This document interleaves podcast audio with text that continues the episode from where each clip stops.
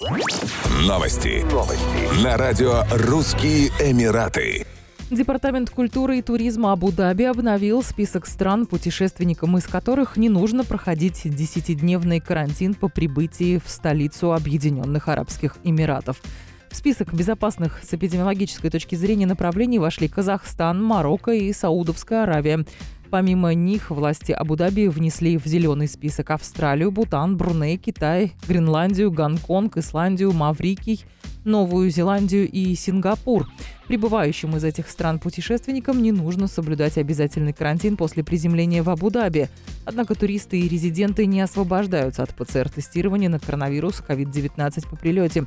Речь идет о странах, из которых туристы прибывают, а не о странах их гражданства. Первый в истории Эмиратский винный фестиваль будет проходить в Объединенных Арабских Эмиратах в течение трех недель с 21 марта по 10 апреля 2021 года. Гостей фестиваля ждет более 30 разных мероприятий, в том числе демонстрация блюд и дегустации вин в отелях и ресторанах разных Эмиратов ОАЭ. Гости не только смогут попробовать виноградные напитки, но и узнать об их истории, происхождении, в процессе производства и купажа от ведущих экспертов и сомелье. Винные туры будут проходить в том числе по ресторанам комплекса «Сук Мадинат». Посетителей также ждут интерактивная барбекю-сессия с дегустацией вин с первым в мире арабским питмастером Хатамом Матаром, а также слепое тестирование напитков. Еще больше новостей читайте на сайте RussianEmirates.com